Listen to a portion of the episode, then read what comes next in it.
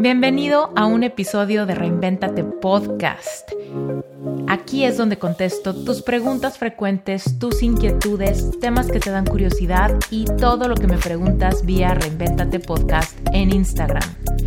Vámonos rápido, yo soy Esther Iturralde y este es un episodio de QA.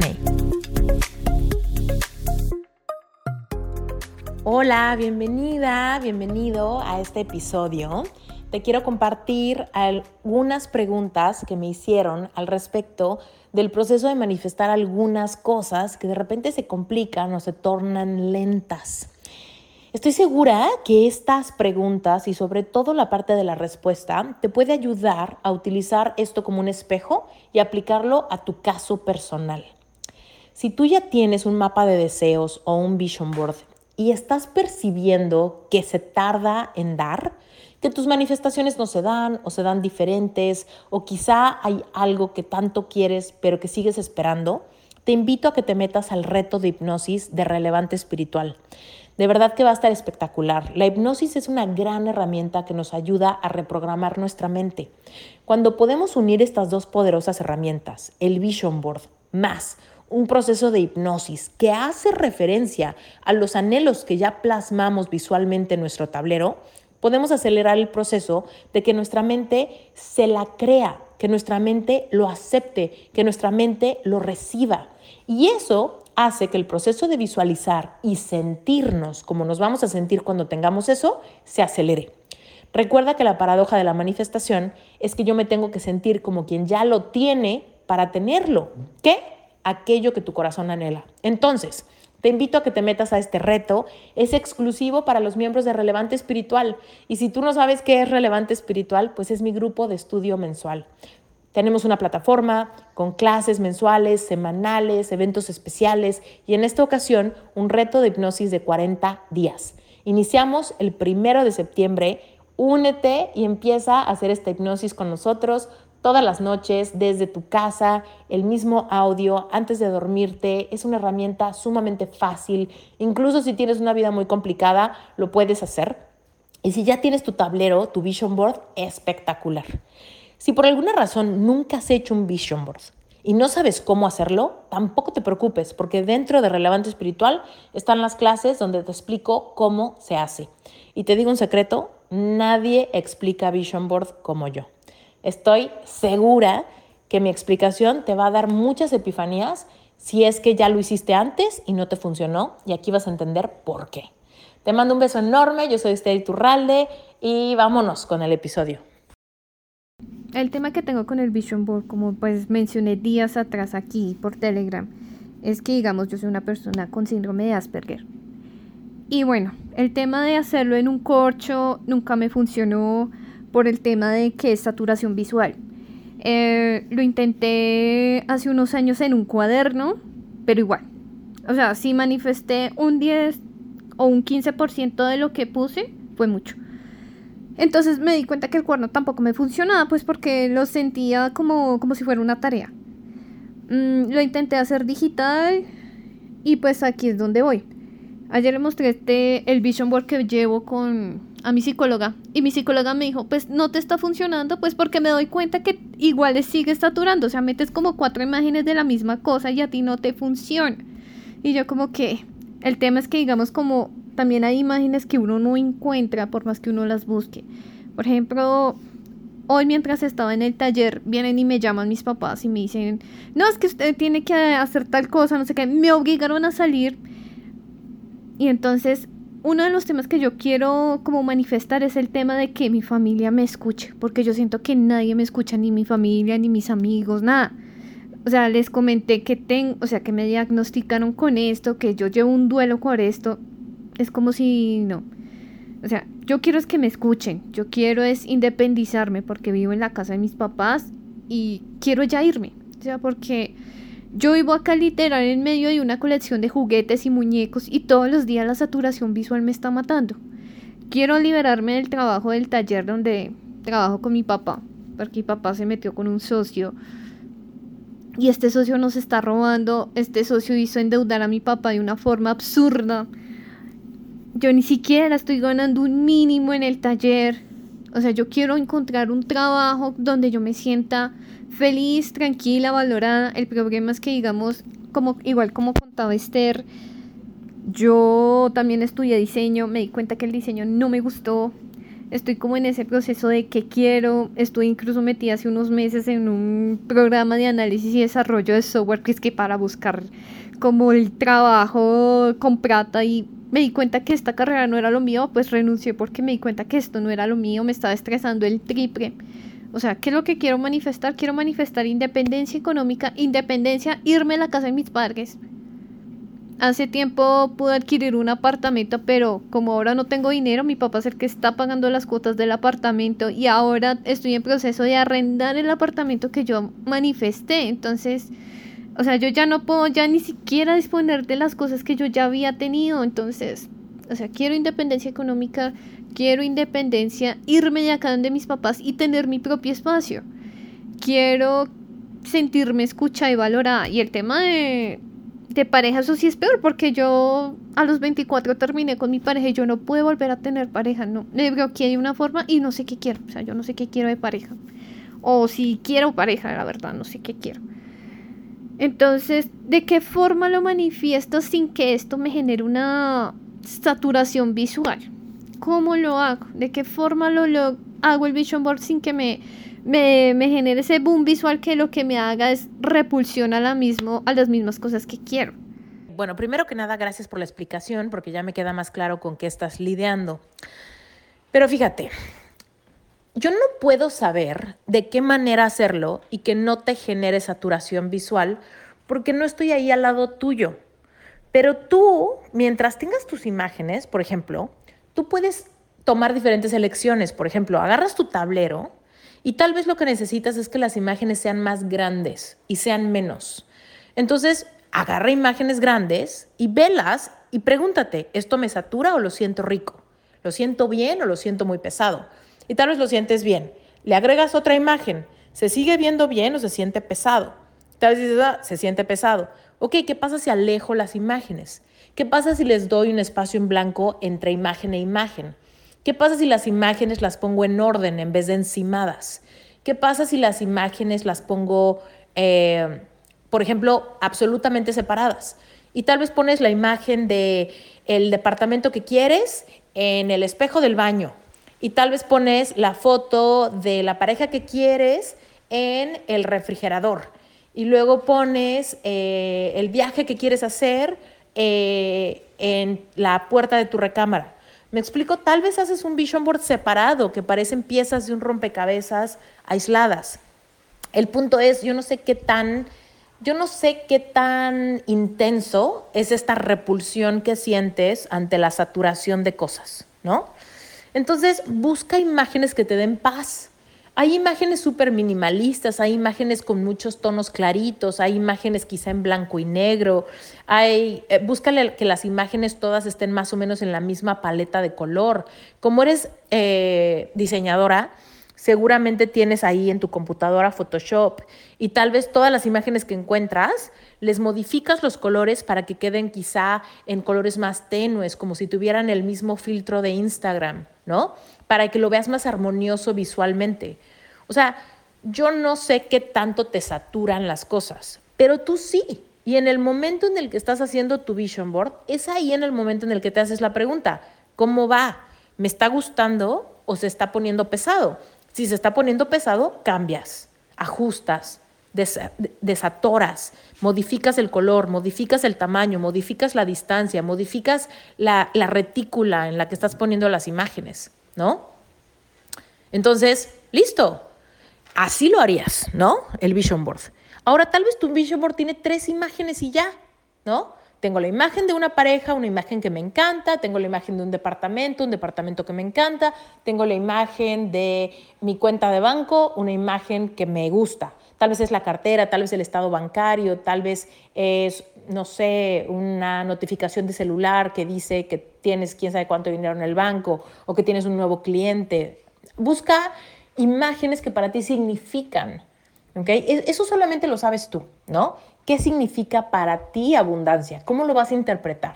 ¿Es, ¿Son fajos de dinero O tal vez es literal una notificación en tu celular que dice que ya te hicieron el depósito. Tal vez es un cheque en tu cartera. Hazte un cheque falso y ponte ahí servicios de diseño, ta, ta, ta, bla, bla, bla, 10 mil dólares. No sé pero busca las maneras de integrarlo a tu vida de maneras que te guste, ¿no? Y cuando veas que ya no me sirve, no me funciona, me genera cansancio, me da dolor de cabeza, lo que sea, pues entonces lo cambias.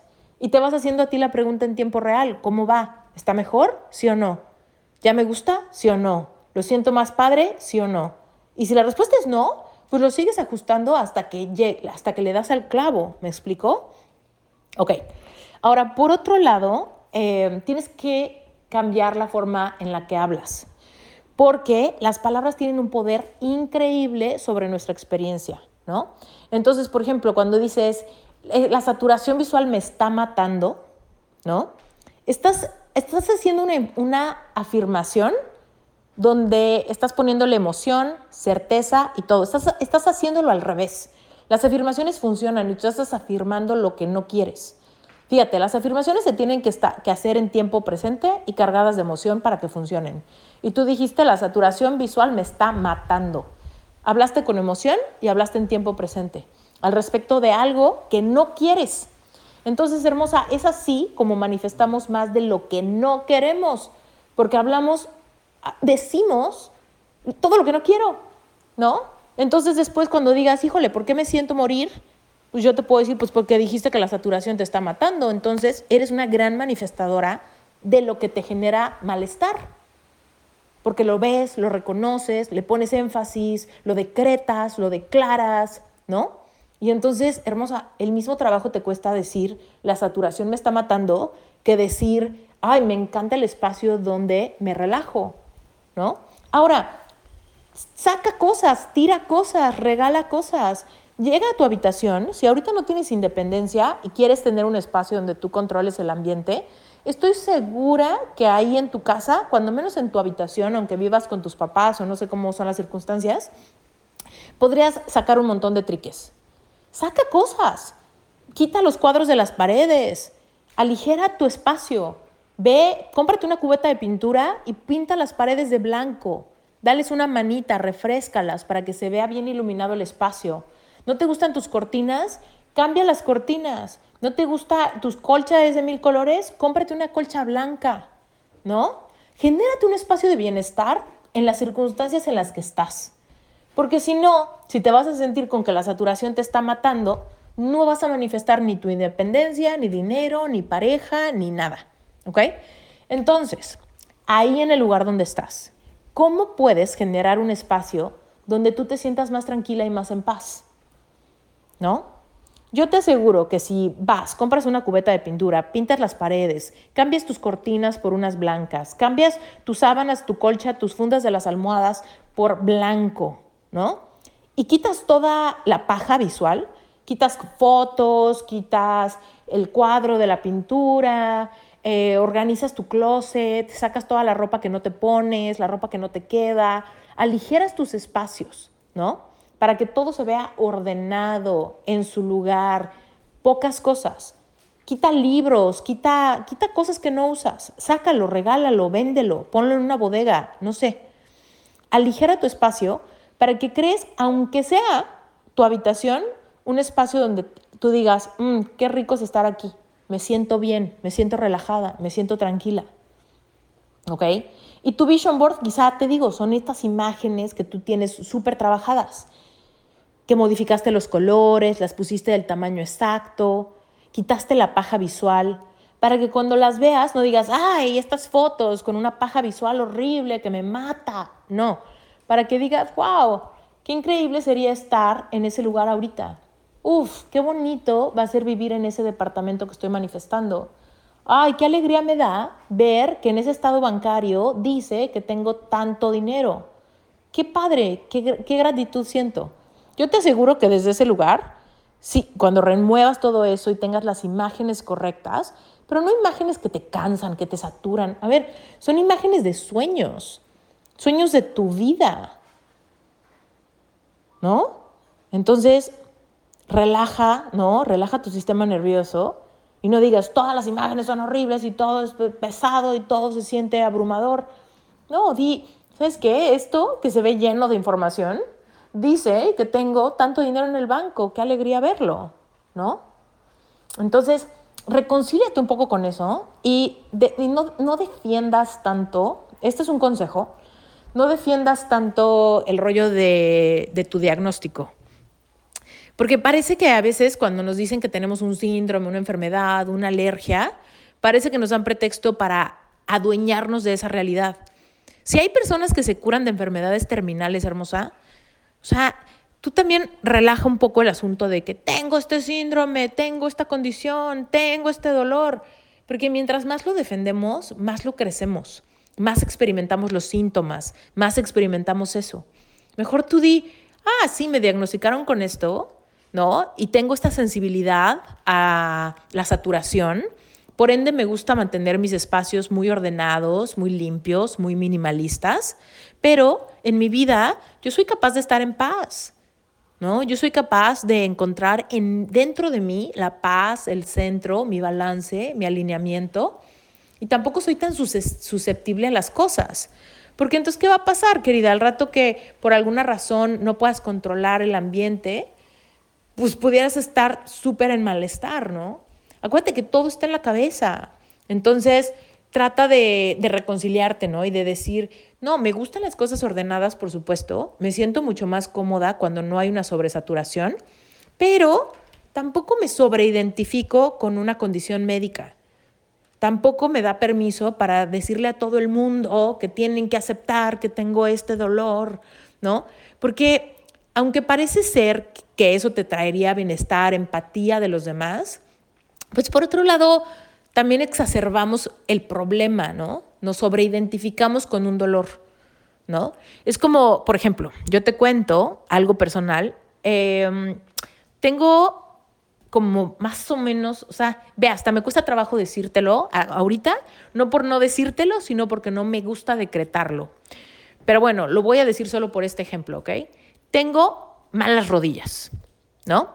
Me rechinan, me truenan, a veces me duelen. Cuando hago mucho ejercicio, cuando voy de hiking o, camino mucho en la calle o por alguna razón subí, bajé escaleras mucho, como que después lo resiento bastante. Me duelen las rodillas, me siento incómoda, me siento como inestable, me da como dolor, ¿no?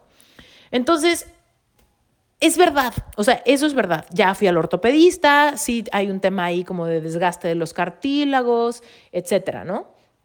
Ok, pero imagínate que yo estuviera todo el tiempo, que mi esposo me dice, oye, vamos a conocer tal lado, vámonos a, hacer tal hiking, vamos a ver las cascadas, quién sabe dónde, ¿no? Y que yo le dijera, tengo un problema de rodillas, entiende, no me escuchas porque tengo un problema de rodillas, me duelen, me lastiman, me cansan, me cuesta trabajo, mañana me van a doler, si voy, me va a doler, ya no puedo, me mata este ritmo de vida. ¿Te imaginas? Sería terrible. Estaría exacerbando algo que es verdad, pero estaría sobreidentificándome con la idea de que tengo un problema de rodillas. ¿Y sabes qué, querida? Sí, sí tengo un problema de rodillas, pero yo no me quiero sobreidentificar con él. No quiero que tener un problema de rodillas me haga no poder ir a lugares, me haga perderme de ciertas experiencias, me haga eh, sobrevictimizarme cuando la gente no empatiza con eso se les olvida que tengo ese problema. Mi esposo todos los días me invita a hacer cosas que técnicamente no le vendrían bien a mis rodillas. Técnicamente.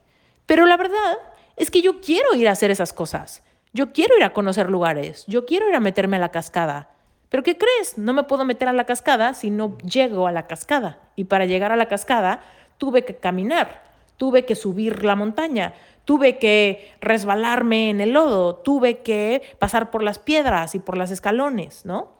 Entonces, querida, llega el punto donde aunque tengamos un diagnóstico médico, es una elección sobre identificarnos con un dolor, ¿no? ¿Tú te quieres sobreidentificar? Adelante. Tengo este síndrome, tengo esta condición, el doctor ya dijo.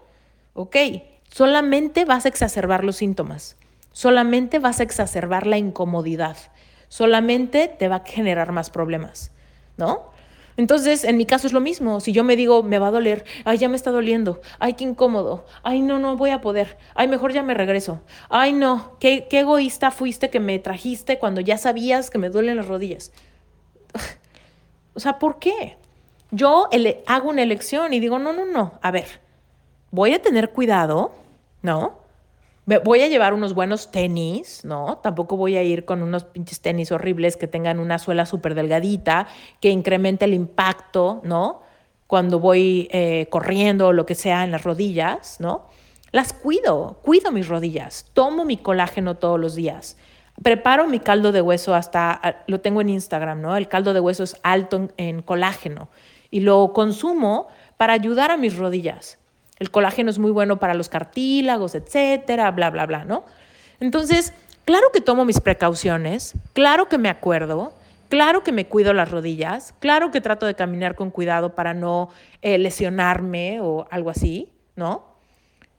Sin embargo, no me sobreidentifico con ese dolor. Porque no quiero. Porque no quiero que, que crezcan los síntomas. Porque no quiero que eso me defina para siempre porque no quiero estar lidiando con que las rodillas me duelan cada vez más. Tengo 39 años. O sea, quiero vivir hasta que tenga 100. ¿Me explico? Y si yo me sobreidentifico hoy con que tengo malas rodillas, con que me duelen seguido, con que no puedo hacer ciertas cosas, pues yo solita me estoy mermando, yo, yo solita me estoy afectando. Ahora hay personas que tienen cáncer y que tienen eh, situaciones sumamente complicadas y que pueden visualizar salud para sus vidas ¿Que yo no pueda hacerlo con mis rodillas? Claro que podemos. Entonces, querida, si ahorita no te puedes independizar, si ahorita estás en una circunstancia donde tienes que vivir con tus papás o donde tienes que convivir con personas que no están siendo muy empáticos ante esta condición médica que te diagnosticaron, yo te diría, no te enfoques en eso, no te enfoques en que no tienen esa empatía, enfócate en que te están ayudando, enfócate en que te quieren, enfócate en que puedes pasar tiempo con ellos, enfócate en que, me imagino que los aprecias, me imagino que los quieres, entonces piensa en eso, piensa en lo, afortunada que eres de tenerlos, piensa en, en las cosas bonitas que te emocionan. Ahora, en el tema de la pareja que mencionaste, como no sé si quiero pareja, va, va, va, ahí yo lo que te diría es, no pasa nada que no sepas, ¿ok? No sé si quiero o no quiero, ¿ok? No pasa nada, puedes darte permiso de no saber, ¿ok? Entonces, fíjate, te doy un ejemplo de mi vida. Yo no sé si quiero o no ser mamá, ¿no? No sé, no tengo ni idea si quiero o no ser mamá. Yo sé que desde esta energía de no saber, no voy a manifestar ser mamá. Soy demasiado organizada y conozco mi cuerpo demasiado bien como para embarazarme por error. Eso no va a pasar. No me voy a embarazar por error, ¿ok? Sin embargo, no sé si quiero o no ser mamá. Hasta ahorita me inclino por el no, no querer ser mamá, ¿ok? Por eso no tomo ninguna acción hacia ser mamá. Pero me estoy dando el permiso de no saber con certeza, ¿ok? No lo sé con certeza. Me doy permiso de no saber. Entonces, úsame como espejo. Tú no sabes si quieres pareja. Por error, probablemente no lo vas a manifestar. ¿Ok? Pero date permiso de que si en este momento no sabes, pues que en este momento eso no te aflija ni te quita energía. No pasa nada. Si más adelante empiezas a tener claridad, ¿sabes qué? Ya me siento lista. ¿Sabes qué? Sí se me antoja. ¿Sabes qué? Me estoy empezando a ilusionar. ¿Sabes qué? Me encantaría compartir mi vida con alguien. Entonces, en ese momento, comienza la intención consciente de abrirte al amor, de hacer espacio para esta persona, para imaginar qué características, cómo te quieres sentir, etcétera, ¿no? Pero dale un poco de tiempo. Se merece un poco de tiempo este experimento, ¿no? ¿Por qué? Porque no quieres manifestar por manifestar pareja, para que al rato sea una fuga de energía o una fuga de confusión para ti. Entonces, más bien date chance, ¿sabes qué? En este momento no sé si quiero pareja, pero no me voy a andar confundiendo con eso. Cuando el deseo se solidifique, entonces lo plasmo en mi vision board, entonces lo trato de magnetizar. Pero por ahora eso es irrelevante, ¿ok? Em, también por ahí mencionaste Mencionaste algo así de que tu psicóloga te decía que si a ti no te funciona tener varias imágenes similares. Yo lo que te diría es, ¿tú qué opinas? O sea, porque luego también somos así como que tal persona me dijo que no me funciona y entonces le compré la idea. Es como, bueno, pues tú decídelo, me gusta, no me gusta, lo quiero intentar diferente o no, lo quiero modificar o no, me funciona o no me funciona. Por ahí dijiste, encontrar las imágenes es imposible. Eh, pues es que tal vez lo estás experimentando imposible porque estás decretando que lo es. Pero, por ejemplo, la verdad es que yo, en lo personal, no me identifico porque siempre he encontrado las imágenes que me emocionan, ¿no? O sea, busco cosas y me es muy fácil decir, wow, ¿no? Wow, qué padre sería, wow, qué padre lugar, uf, qué padre experiencia, ¿no? Tampoco tienen que ser imágenes muy complicadas, querida. Porque piensa en esto. Imaginemos el, ejemplo de la pareja, ¿no? Yo te mencionaba que quería una pareja. La verdad es que yo no tenía fotos específicas de la cara de una persona o algo así. Tenía la foto de una pareja dándose la mano, tomándose un cafecito en una mesita. ¿Me explico? Es muy fácil encontrar esa imagen. ¿Por qué? Porque son las cosas sencillas de la vida también. No a fuerza tienes que estar aventándote del paracaídas, ¿no? Para que sea una imagen que te motive. A mí en lo personal, ver una imagen de una pareja con, las manos agarrados de las manos, tomándose un cafecito rico, en una mesita bonita, en un parquecito, eso para mí me hace evocar las emociones de que ese es mi día a día, ¿no? Tal vez ese día no es una fiesta, ese día no es un momento así como muy puntual, pero a mí me hace pensar en que la rutina de mi vida es así una relación de pareja amorosa, que pasan tiempos de calidad y que les gusta tomar café.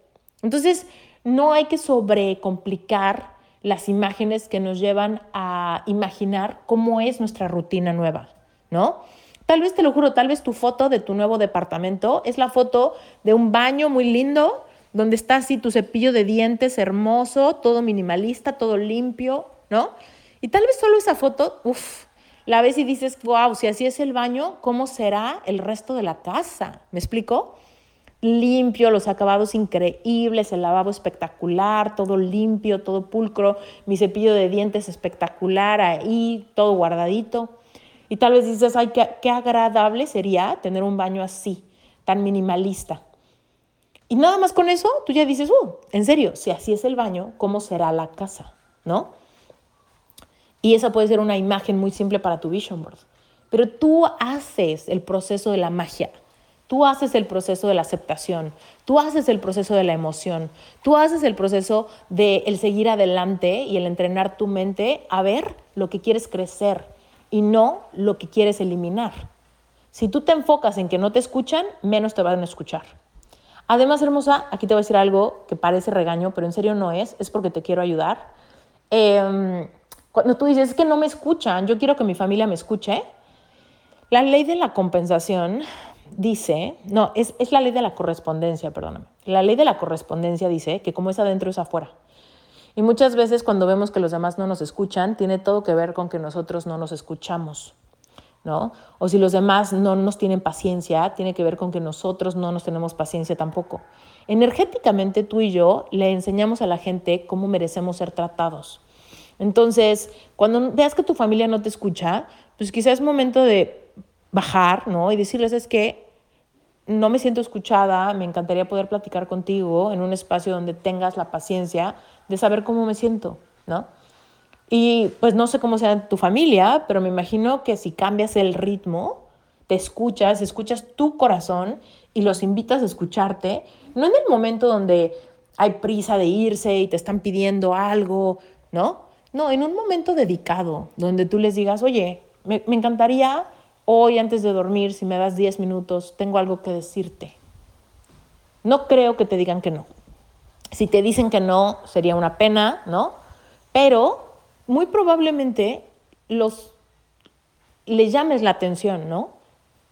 Algo tienes que decir, es diferente, es algo importante, es algo eh, inusual quizá. Y entonces en ese momento puedes hablar, puedes decir lo que quieres. Pero muchas veces en el ajetreo del día a día pensamos que no nos escuchan, pero también tenemos que entender que todos estamos viviendo una lucha. Y tú no sabes si en el momento en el que tú te sentiste no escuchada, es el mismo momento donde ellos se sentían no respetados por ti, ¿no? Y tú dices, chin, ¿no? Yo siento que no me escuchas, tú sientes que no te respeto. Estamos, en un, estamos proyectando nuestras heridas unos en los otros. Entonces yo te diría, si quieres que te escuchen, propon un espacio donde las condiciones estén a tu favor para que te tomen en serio, para que le den importancia, para que bajen la velocidad, para que entiendan que lo que vas a decir es algo nuevo, importante, ¿no? Entonces, te animo a que lo hagas, que les des el beneficio de la duda de que sí pueden escucharte, pero tú tienes que tomar la responsabilidad de generar un espacio donde eso sea más intencional y no accidentado con la rutina del día. Y por ende, por último, sería decirte que que tengas paciencia, hermosa. O sea, hay veces que cambiar todo esto puede ser muy abrumador, pueden ser muchas cosas al mismo tiempo. Sé paciente contigo, baja la velocidad, obsérvate y sé sumamente honesta. ¿No? Bueno, te mando un beso.